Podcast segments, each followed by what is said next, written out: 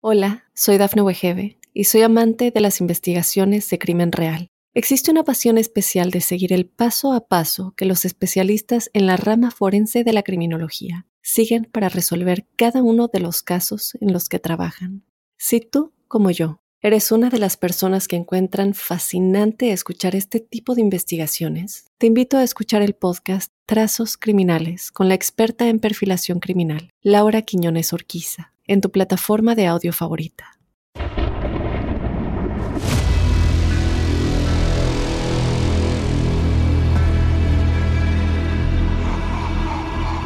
La historia comenzó en 1972, cuando las autoridades empezaron a hallar cuerpos de hombres jóvenes, a menudo Marines, en el sur de California. Desde la ciudad de Long Beach, pasando por el condado de Orange, y hasta el condado de San Diego.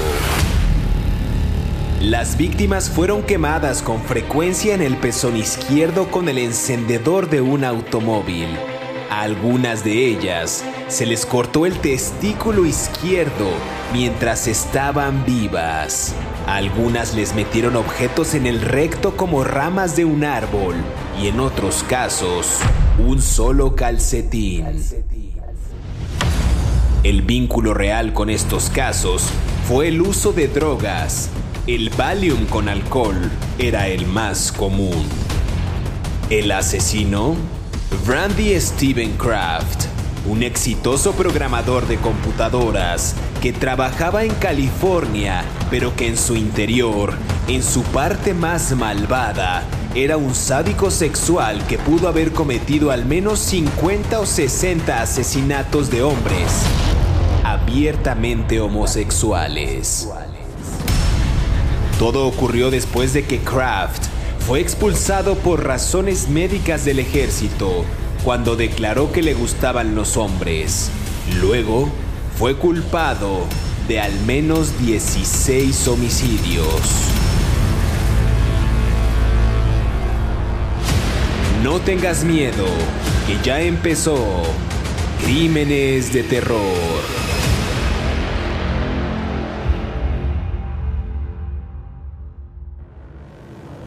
Bienvenidos a Crímenes de Terror. Si aún no te has suscrito al podcast, oprime el botón de seguir en la plataforma en la que nos estés escuchando, ya sea en Spotify, iHeartRadio, Amazon Music o Apple Podcast. Así podrás recibir cada sábado la notificación de un nuevo episodio de Crímenes de Terror. El día de hoy hablaremos de Randy Stephen Kraft, un hombre que nació en Wyoming, pero años después se mudó al condado de Orange, en California en apariencia, un exitoso programador de computadoras, pero en la praxis, en lo más oscuro de su ser, fue un sádico sexual que pudo haber cometido entre 50 y 60 asesinatos, aunque formalmente fue acusado solo de 16 homicidios. Sus víctimas, jóvenes, muchos de ellos, Marines, que recogían paradas de auto, y el modus operandi de este sujeto de Kraft era invitarlos a tomar un trago y solía mezclar este trago con Valium, un fármaco que actúa como un sedante, para doblegar a sus víctimas y después violarlas y torturarlas de diversos métodos. Pero antes de entrar en detalle y comenzar a hablar de este asesino, quiero darle la más cordial bienvenida a mi colega David Orantes, quien semana a semana nos brinda detalles puntuales de estos asesinos seriales. ¿Qué tal David? ¿Cómo estás? Hola, ¿qué tal José Luis? ¿Cómo estás? Bien, vamos a platicar de un señor que aterrorizó por lo menos este tres estados de los Estados Unidos con eh, decenas de víctimas, ¿no? Como tú bien decías, tal vez fueron 60, no se les ha podido comprobar, pero, pero solamente lo, lo condenaron por 16, continúa vivo, está en una prisión en California, ya muy anciano, pero eh, a muchas personas se han preguntado por qué no lo condenaron a la pena de muerte, pero bueno, poco a poco lo iremos hablando un poco sobre eso. Un hombre que realmente, realmente aterrorizó las carreteras de California y que de manera curiosa lo detuvieron, pues para decirlo en vulgar mexicano, de chiripa, ¿no? De pura casualidad. Así que ya lo, lo, iremos hablando, ¿no? Y hablaremos también de estos métodos de tortura que él cometió, de mordiscos, quemaduras con el encendedor del coche, un hombre que amputaba los genitales de sus víctimas y los sodomizaba con objetos, ¿no? Por eso y más Randy Steven Kraft fue conocido como el estrangulador de California, pero vayamos más al principio de este sujeto, en su vida temprana, detalles de su infancia. Eh, Randy Steven Kraft, ya lo decía al principio de la introducción, nació en Wyoming el 19 de marzo de 1945 y me parece que tres años después de su nacimiento, su familia se mudó a Westminster, instalándose en el, este tranquilo condado de Orange, en California. Y de ahí se adaptó este sujeto, pues muy fácilmente asistió a la escuela de Westminster, donde aprendió a tocar el saxofón, e inclusive le valió esto un lugar en la banda escolar se graduó en 1963 y pronto este, él y varios de sus amigos ingresaron a la conservadora Universidad de Claremont, McKenna en Pomona. Eh, y realmente era un tipo que llevaba una vida tranquila, era muy normal. Hay algo muy curioso de lo que podemos hablar más adelante, que inclusive trabajó como en una campaña política ayudando al entonces candidato Robert Kennedy eh, inclusive su desempeño pues, le valió una carta personalizada del propio Kennedy.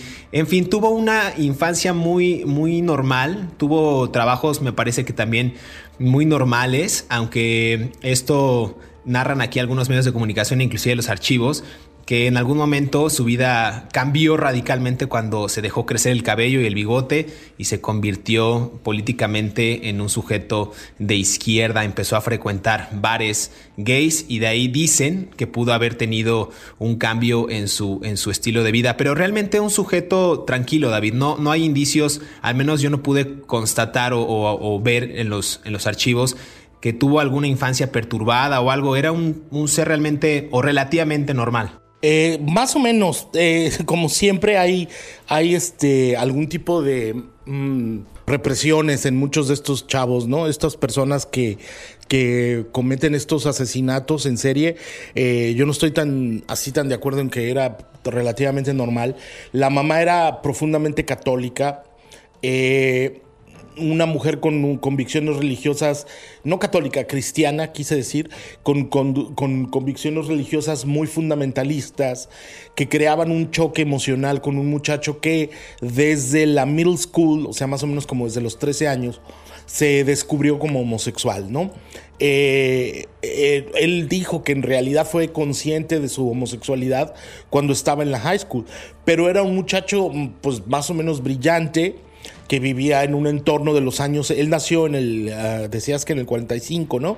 Entonces él creció en un entorno ah, más o menos eh, a los 20, eh, principios de los 60, donde se debatía los Estados Unidos entre un despertar social, los movimientos de los derechos civiles, los movimientos de los derechos homosexuales todavía no venían, eso vendría hasta el 69 con Rockwell en Nueva York, pero mm, él se debatía entre la, la conciencia americana de ser un buen muchacho y sus deseos homosexuales. Entonces yo creo que a partir de ahí se generó un trauma por supuesto, haciéndole al psiquiatra de Petatiux, ¿no? Este, mm, se generó un trauma por, por todas estas contradicciones en las que él, tenía que vivir. Era un muchacho que era respetado en la escuela, que tenía, era voluntario de diversas causas, estaba, eh, lo invitaron a unas cosas que se llaman accelerate classes, que son como clases avanzadas para alguien que es mucho más inteligente del promedio, ¿no? Aquí se les hace unas, mm, en Estados Unidos, unos exámenes a todos los niños en los diversos grados escolares y se les determina algunos que son GT, que son Gifted and Talented. Entonces, él fue de esos programas. Él estuvo en un programa de Gifted and Talent. Entonces, realmente no era una persona que él mismo estuviera contento consigo mismo. Luego, él luego él se metió a la escuela se metió a la Marina, a la universidad, a la Claremont McKenna College, y estuvo en el, en el cuerpo de reservistas de, la, de, la Marina, ¿no? Del Training Corps. Y luego se unió a las fuerzas, a la Fuerza Aérea, cuando se graduó de, la universidad, ¿no? Con un grado de primer oficial, o sea, un tipo que cumplió con las expectativas de la, de la Fuerza Aérea para educativas, atléticas y, eh, y de conocimiento y de liderazgo para, para este, subir en rango, ¿no? Y en ese año, cuando estaba en, en, el, en la Fuerza Aérea, le informó a sus um, superiores en el 69 que era homosexual. Y por supuesto estamos hablando de 1969, o sea, la en, ese tiempo todo el mundo era homofóbico, pues, ¿no? La mayoría de las personas eran homofóbicas, ¿no? De, de, 100 personas, 90 probablemente eran, hay que analizar todo dentro del contexto. Y entonces, cuando él les dice a sus mm, superiores que él es homosexual, le dan, lo liberan del servicio por razones médicas. No, en ese tiempo todavía se pensaba que la homosexualidad era una enfermedad y desafortunadamente todavía hay gente que lo piensa y entonces él tuvo que ser dado de baja del servicio por razones médicas. Ok, entonces estamos hablando de una familia fundamentalista cristiana con un hijo homosexual que mm, vive un tiempo turbulento para aceptar su homosexualidad. Ese es el caldo de cultivo de un asesino en serie que tendríamos después, ¿no? Aquí hay algo muy relevante en el caso de, Randy Kraft, porque dicen también que por ahí en los 60, por ahí del 66, cuando él se muda eh, fuera de este campus académico y comparte su apartamento con un amigo en Huntington Beach, eh, él decía que ella tenía una adicción al Valium, o sea que él lo ingería para contrarrestar sus dolores estomacales y sus terribles dolores de cabeza, y ahí es cuando empezó también a frecuentar estos bares homosexuales. Eh, bien dices tú que entró al, ejército y entró a esta área en la base aérea Edwards en Los Ángeles para justo supervisar el proceso también de, esta pinta de aviones de prueba cuando se declara homosexual y sale de la Fuerza Aérea por razones de salud o por razones médicas, como bien, como bien dijiste. Yo creo que ahí también empieza este punto álgido, este punto de, yo le podría llamar inclusive de venganza sin tener obviamente las bases, estoy haciendo una suposición, que, a ver, fue expulsado del ejército al declararse homosexual, por lo que pues habitualmente entre sus víctimas, que ya lo hablaremos más adelante en el siguiente segmento, se encontraban Marines. Este sería un resentimiento a las fuerzas castrenses por haberlo privado de continuar con su carrera.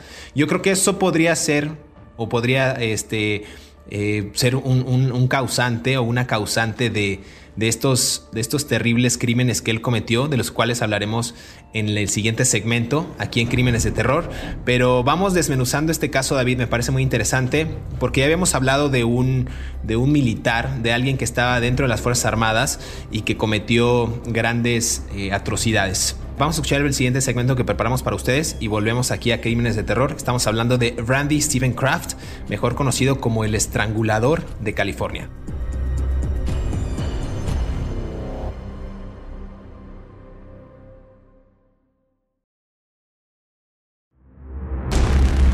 Estos son 5 datos perturbadores de Randy Steven Kraft, mejor conocido como el mutilador de California.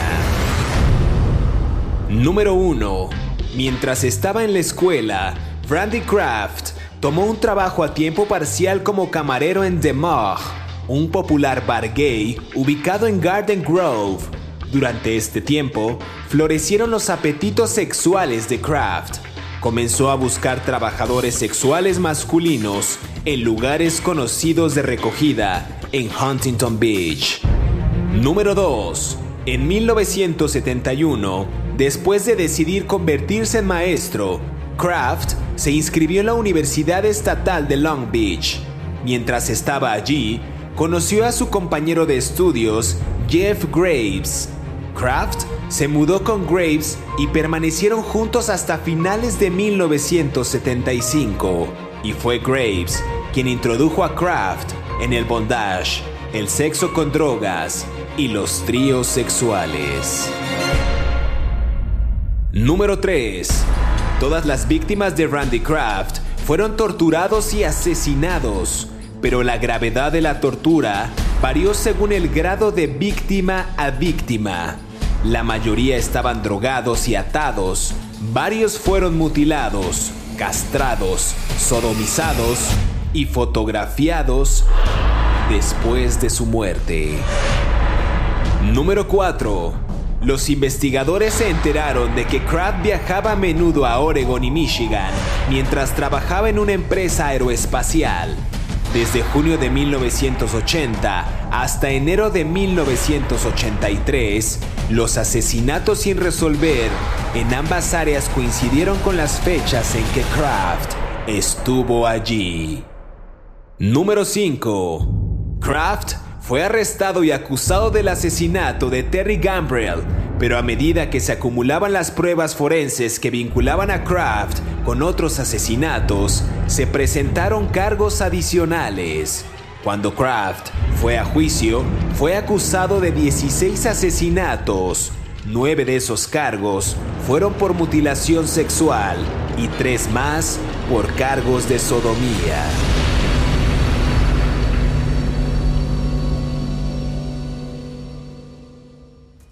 Regresamos a Crímenes de Terror, estamos hablendo de Randy Steven Kraft, mejor conocido como el estrangulador de California. Ya lo decíamos, un sujeto que aparentemente creció en, en una familia, en un seno tradicional, algo cristiano, muy, muy cristiano más bien, eh, con, ciertas, con ciertos matices en su vida porque era un tipo eh, realmente brillante, tuvo una, una, muy buena, un muy buen desarrollo profesional en la, en la escuela, en la universidad, después se alista al ejército y, después de que él se declara abiertamente homosexual en esta década de los 60, ya a principios de los 70, eh, pues es declarado como por razones de salud, pues que es, digamos, incompetente o que no, o que ya no puede pertenecer a las, a las fuerzas castrenses de Estados Unidos en esta base aérea en Los Ángeles, en California. Después de esto, yo decía antes de irnos a esta primera pausa, David, no sé tú qué pienses, que empieza la supuesta primera víctima de Randy Kraft a finales del 71. Dicen que al lado de la, de la carretera Ortega, la policía encuentra un cuerpo descompuesto eh, del cuerpo de, Wayne Joseph Duquette, un cantinero gay de 30 años. Eh, y la autopsia reveló que Duquette falleció probablemente eh, el 20 de septiembre, o sea, meses antes, y las pertenencias del cadáver jamás fueron encontradas. Hay muchas evidencias e hipótesis que esta pudo haber sido la primera víctima de Kraft. Y ya lo decía yo, Puede que el, resentimiento que haya tenido porque lo hayan expulsado, porque lo expulsaron del, ejército, él haya tenido pues esta, este deseo eh, aunado al, consumo del Valium, que él ya era, él era bastante asiduo, era bastante recurrente, para asesinar Marines. No sé tú cómo lo veas, pero me parece que puede ir ligado a esta, a esta historia de, Randy Kraft. Eh, afortunadamente no estoy de acuerdo. Ah, la, yo, es que no todas las víctimas de Randy Kraft fueron marinos, ¿no? a ver, la, base Edwards está en medio de la nada. O sea, no es un lugar así como que está en el desierto al norte de California, yendo hacia Nevada. O sea, no hay nada ahí. ¿no? Yo creo que yo creo que los componentes, así como voy a matar marinos porque no me dejaban ser homosexuales, yo creo que no lo explican tan fácil. A ver, no lo dieron de baja por discapacidad. Era un oficial de primera clase. Lo dieron de baja para no tener un homosexual en la, en la Fuerza Aérea.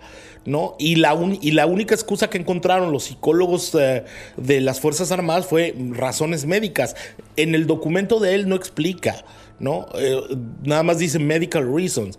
Por supuesto, porque lo consideraban una enfermedad tener un homosexual que, entre comillas, iba a corromper al resto de los soldados, ¿no? De los, de los que estaban ahí.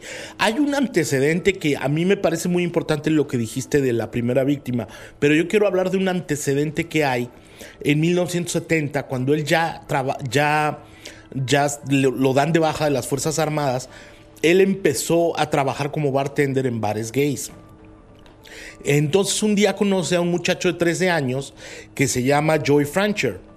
Joy Francher era un chico que era se había escapado de su casa, ¿no? En Estados Unidos y en todo el mundo todos nos hemos querido ir de nuestra casa porque nuestros padres no nos comprenden, son los seres más miserables del universo. Entonces, algunos lo hacen, otros no. Entonces, eh, Joy, Joy Francher sí se escapó y, este, y lo conoció en la calle.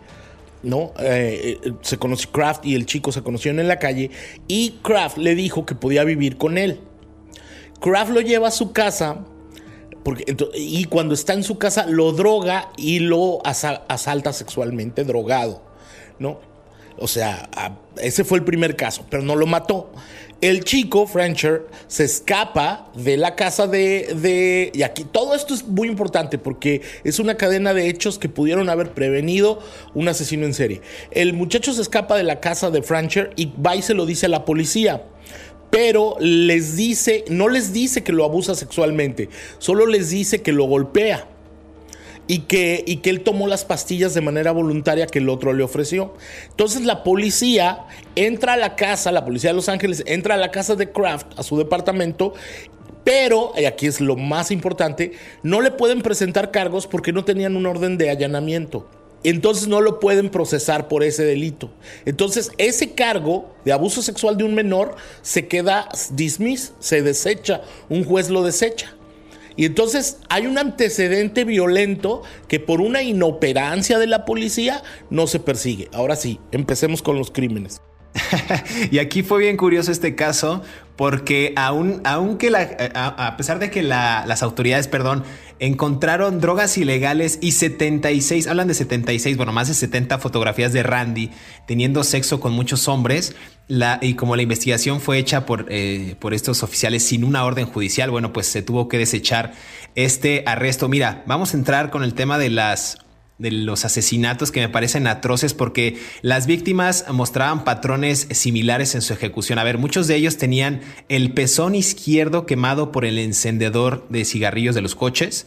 Su testículo izquierdo también era removido cuando la víctima aún estaba con vida. E inclusive todos estos cadáveres demostraron haber sido forzados sexualmente por objetos en el recto. Por ahí, en, algunos eh, de los casos de los que hablaremos, hay muchas eh, calcetines, algunos objetos ahí aleatorios, ramas de árboles que fueron eh, introducidos en el, en el recto de la, de la víctima, ¿no? Por ahí mencionabas el caso de, este, de este niño Fancher, que creo que podríamos considerar la primera víctima, pero ver una segunda víctima, Edward Daniel Moore, dicen que un día después de Navidad en 1972, este, este chico de 20 años, Marino, Marine, fue visto por última vez en, las barrancas de Camp Pendleton y después fue encontrado estrangulado y golpeado, tenía marcas que ya decía yo, mordiscos en sus genitales y una de sus propias medias, una de sus propias calcetas estaba dentro de su recto. Eh, igual, como este caso hay muchísimos, en el 73 un joven desnudo, no identificado, fue hallado en la terminal de la isla Freeway en el distrito de Los Ángeles. Esta víctima tenía 18 años, y también tenía un calcetín marrón dentro de su ano. Entonces, son casos que no sé qué fijación tenía, no sé por qué la forma de cometer estos ambajes en contra de los, de los chicos, la mayoría jóvenes, de entre, desde el niño de 13 años hasta personas de 18, 20 y tantos, pero era un, un actuar recurrente. No sé, tú qué opinas, David, hay otras víctimas igual que muchas desaparecían en, en estas paradas de, de auto y este sujeto pues las desmembraba, las partes están esparcidas por todos lados. Hay un caso una víctima no identificada donde la cabeza se encontró en Long Beach, su torso, su pierna derecha y sus brazos fueron hallados en otro lugar, en San Pedro, igual en California.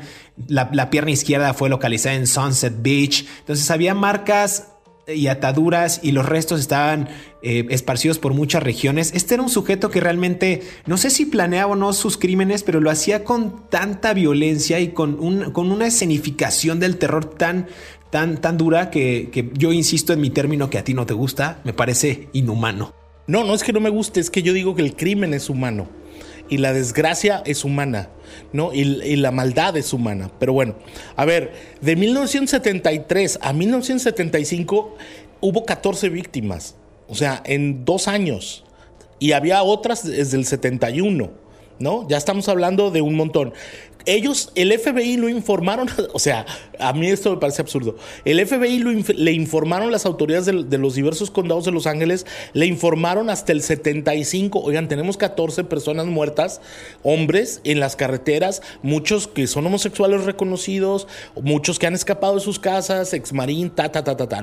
Y el FBI empieza a investigar y ¿qué crees que descubren? El FBI, los primeros estudios de análisis forense, de psiquiatría forense de un asesino en serie, les revelan, por, con base a los métodos en que el tipo mataba, que era alguien muy meticuloso, lo cual sí era, porque él había estudiado ciencias de la computación y economía y además había sido marino de primer grado, o sea, soldado de primer grado. Había recibido entrenamiento militar porque muchas de las maneras de matarlos tenían técnicas de pelea de, eh, en las Fuerzas Armadas, ¿no? Pero no tenían un sospechoso.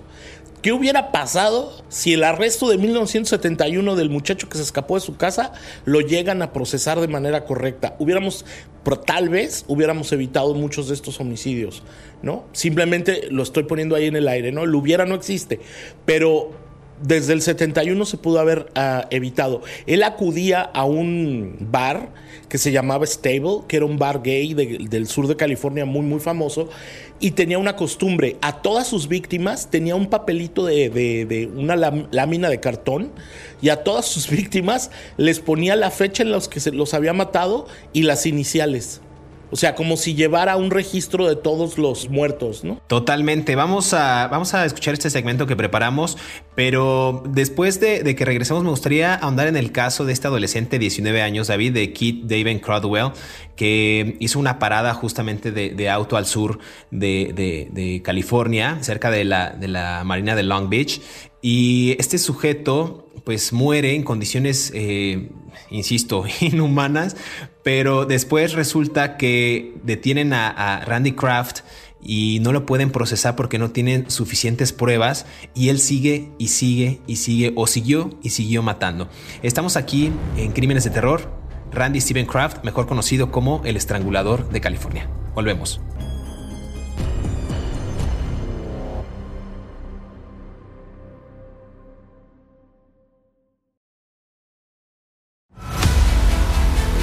Randy Steven Kraft, mejor conocido como el mutilador de California, fue acusado finalmente por 16 homicidios cometidos entre diciembre de 1972 y mayo de 1983. Kraft se declaró inocente en su juicio en 1988, pero fue condenado de todos los cargos y sentenciado a muerte el 29 de noviembre de 1989.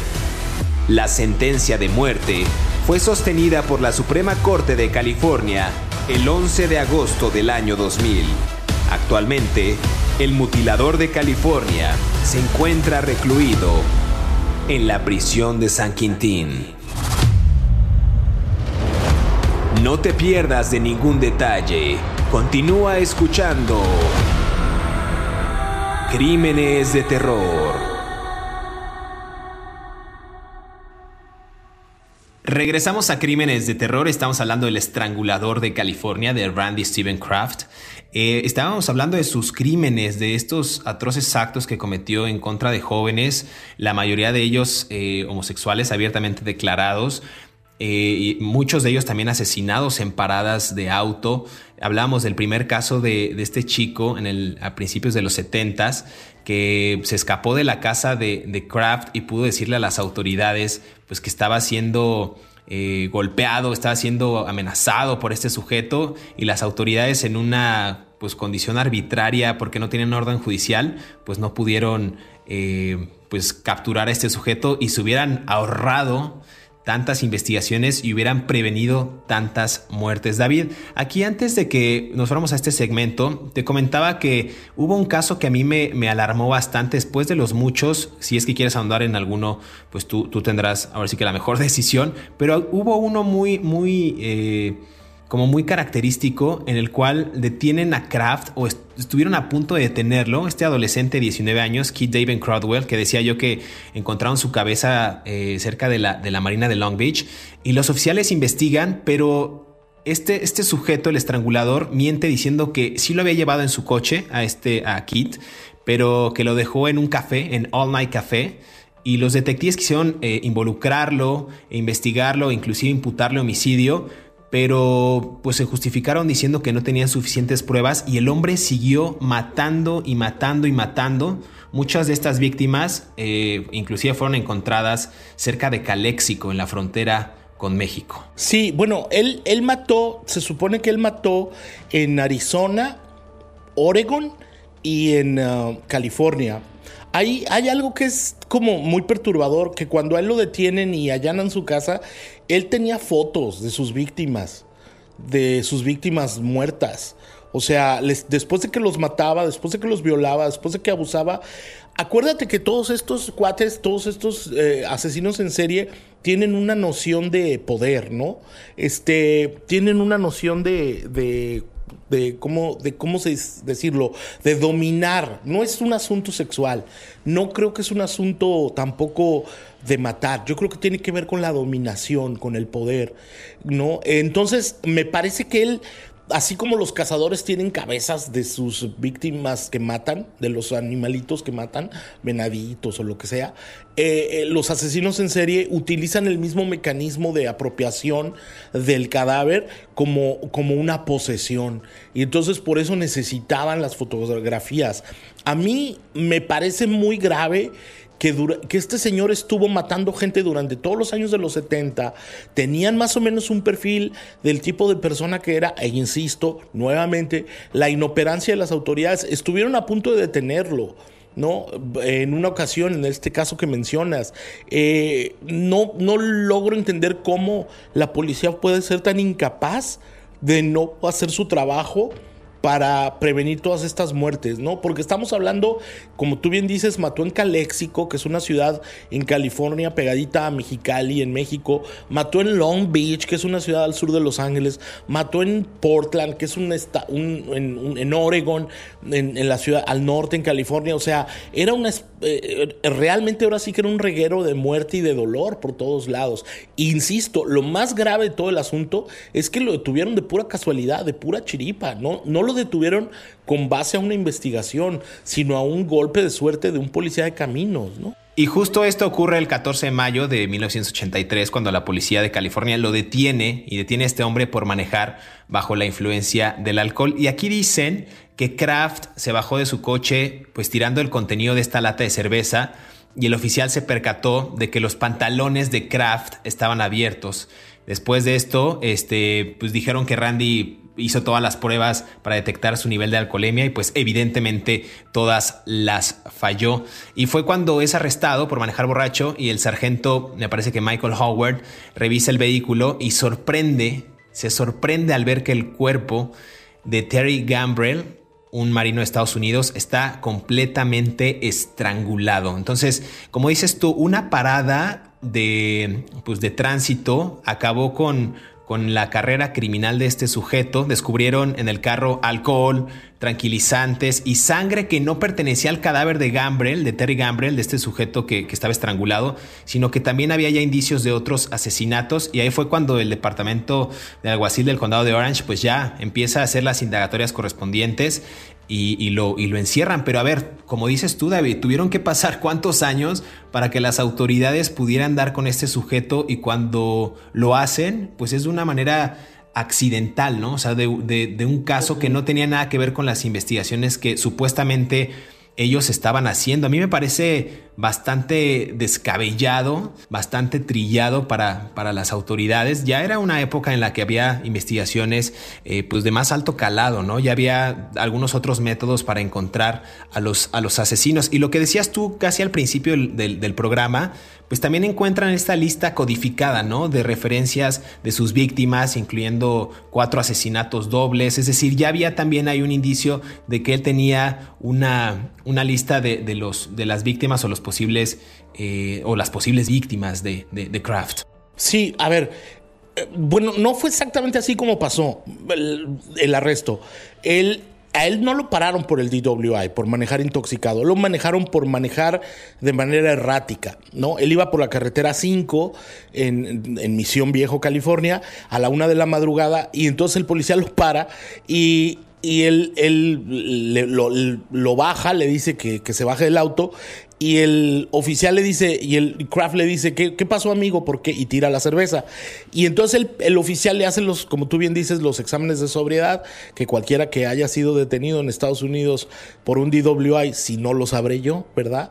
Este, te, te, ¿cómo se llama? Te hace, ¿no? Que es el abecedario, caminar en una rayita, quedarte paradito.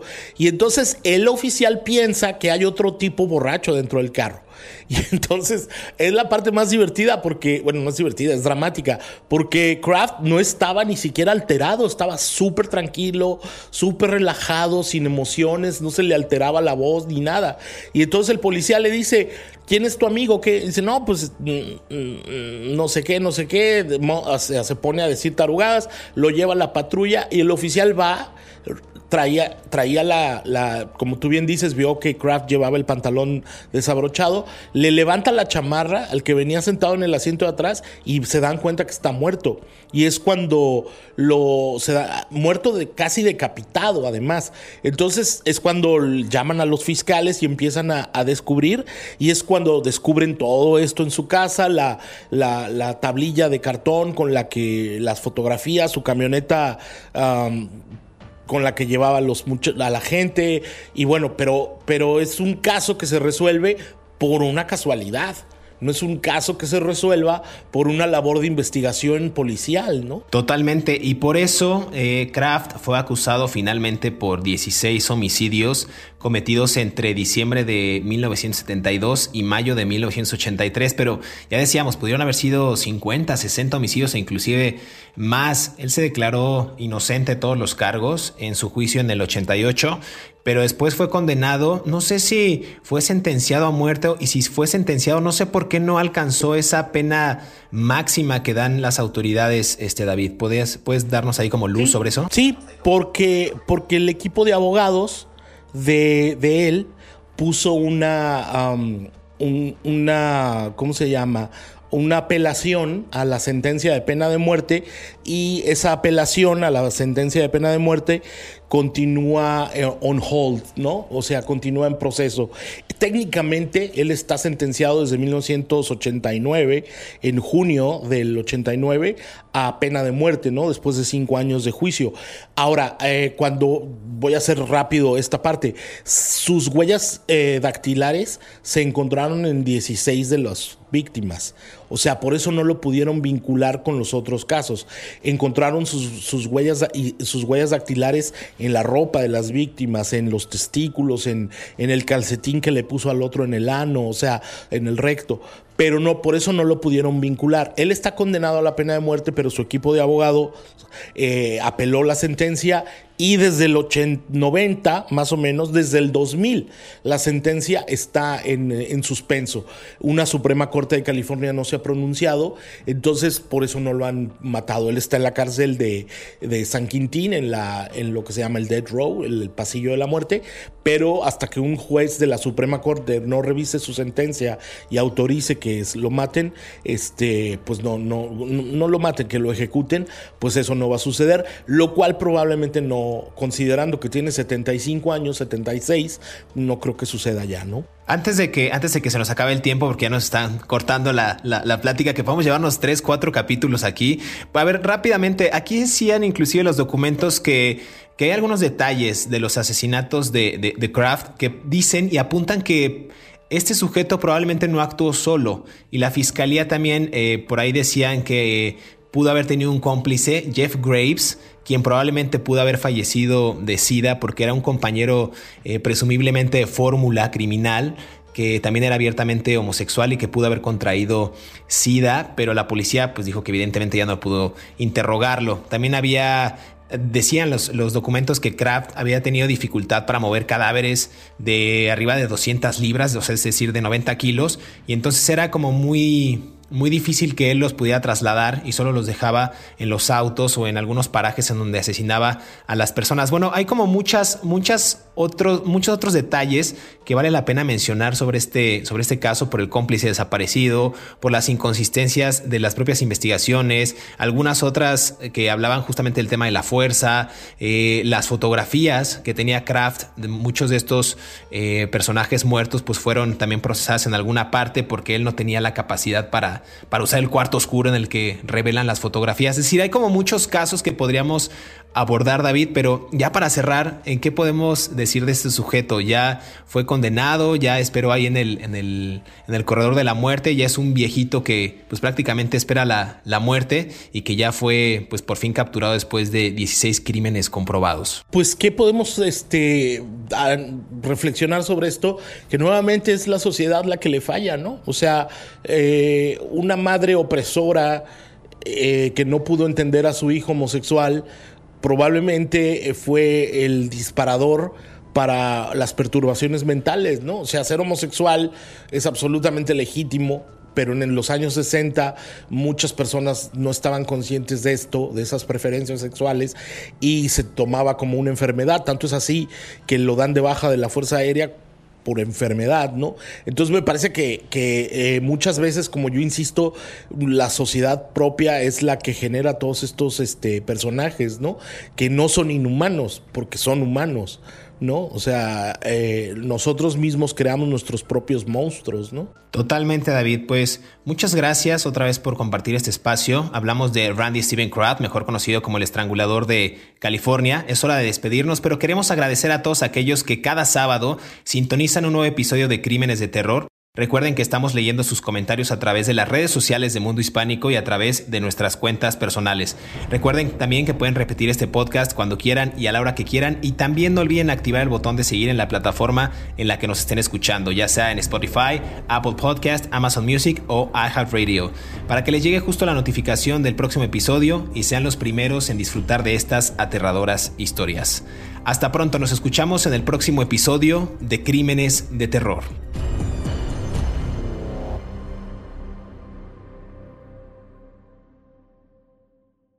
Hola, soy Dafne Wegebe y soy amante de las investigaciones de crimen real. Existe una pasión especial de seguir el paso a paso que los especialistas en la rama forense de la criminología siguen para resolver cada uno de los casos en los que trabajan. Si tú, como yo, eres una de las personas que encuentran fascinante escuchar este tipo de investigaciones, te invito a escuchar el podcast Trazos Criminales con la experta en perfilación criminal, Laura Quiñones Orquiza en tu plataforma de audio favorita.